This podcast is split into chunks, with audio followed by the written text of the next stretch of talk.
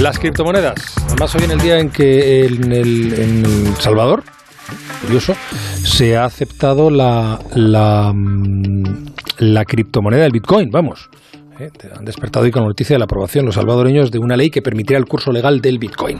Hola, Ana Comellas, ¿cómo estás? Hola, buenas noches, Juanra. Pues bueno, bien. ¿por dónde me vas a llevar hoy?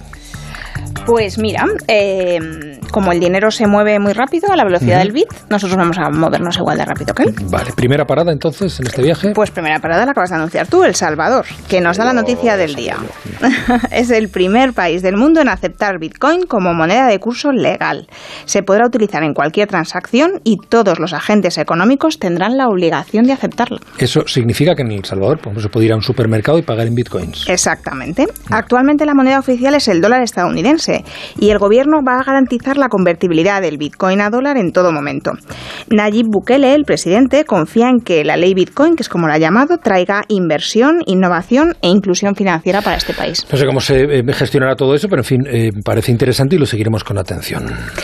Pues ver, corre ¿dónde que nos nos vamos a otro sitio, a Indonesia. Y pagamos en rupias indonesas. No nos queda otro remedio. Allí está prohibido hacer transacciones con criptomonedas, pero no está prohibido comprarlas o venderlas.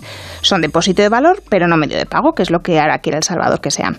Indonesia está viendo cómo aumentan las transacciones digitales y cómo sus vecinos, China, Tailandia y Corea del Sur, están ya en diferentes fases de digitalización. Así que anunció un par de, hace un par de semanas que va a emitir su e-rupia. Vale, nervioso me pongo yo con tanta moneda. Al final tendré que tener una cartera con contraseña inolvidable y eso sí que no.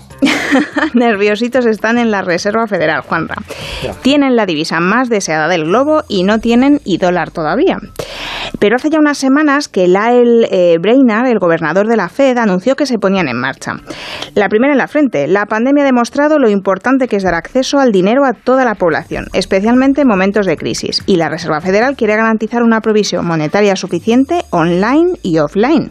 Y offline ya no significa ya no significa solo el dinero impreso o en moneda, sino también dinero digital sin acceso a internet para la población que no tiene cuenta corriente pero sí teléfono móvil. Vale, también comentábamos ayer que con la creación de otras monedas digitales de Banco Central en el mundo, el dólar eh, corre el riesgo de quedar desplazado en las transacciones internacionales, como veíamos con el yuan. Esa es la segunda, la del corazón. Y la tercera son las llamadas stablecoins, criptomonedas tipo token referenciadas al dólar, que ya vimos en, en otro episodio.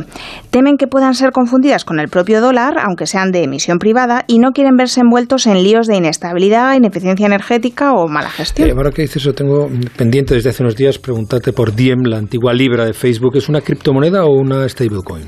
Pues es ambas. Eh, cuando nació como Libra era una moneda digital para ser utilizada por los usuarios de Facebook, Messenger, WhatsApp y todas las otras aplicaciones que, mm, que tiene Facebook. Esta moneda se iba a utilizar en una plataforma de pagos independientes en la que participaban empresas como PayPal, Visa o Mastercard. Iban a ofrecer diferentes servicios de pago como hacen con otras divisas, con el euro, el dólar o cualquier otra moneda con la que trabajan. Para evitar la volatilidad, Libra iba a contar con el respaldo de un conjunto de divisas reales y otros activos.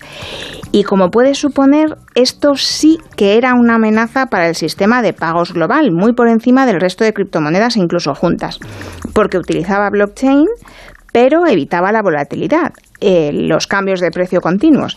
Y sus usuarios no iban a ser unos cuantos, sino literalmente todo el mundo. Bueno, eh, claro, te mando 100 libras por WhatsApp, por ejemplo, desde mi móvil al de Agustín Alcalá. Exactamente. Y por eso ahora, y con, con muchas presiones que, que, ha recibido de diferentes estados, eh, se ha reformulado y se llama Diem, de día en, hmm. en latín.